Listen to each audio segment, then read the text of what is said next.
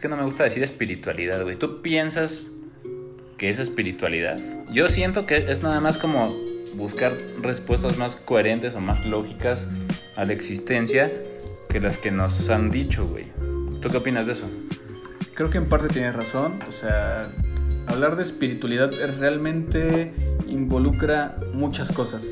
Exacto. Y conforme te vas sumergiendo en estos temas, te das cuenta que todo se conecta. O sea, al final, y ahorita lo que estoy viendo mucho es que estos temas de, de espiritualidad que, que evocan al misticismo, a la magia, a La astrología, la numerología, a- exacto, a la co- filosofía. Exacto, ¿no? O sea, a cosas esotéricas, ¿no? Simplemente es encontrar un sentido, ¿no? Eh, están muy involucradas incluso con la ciencia.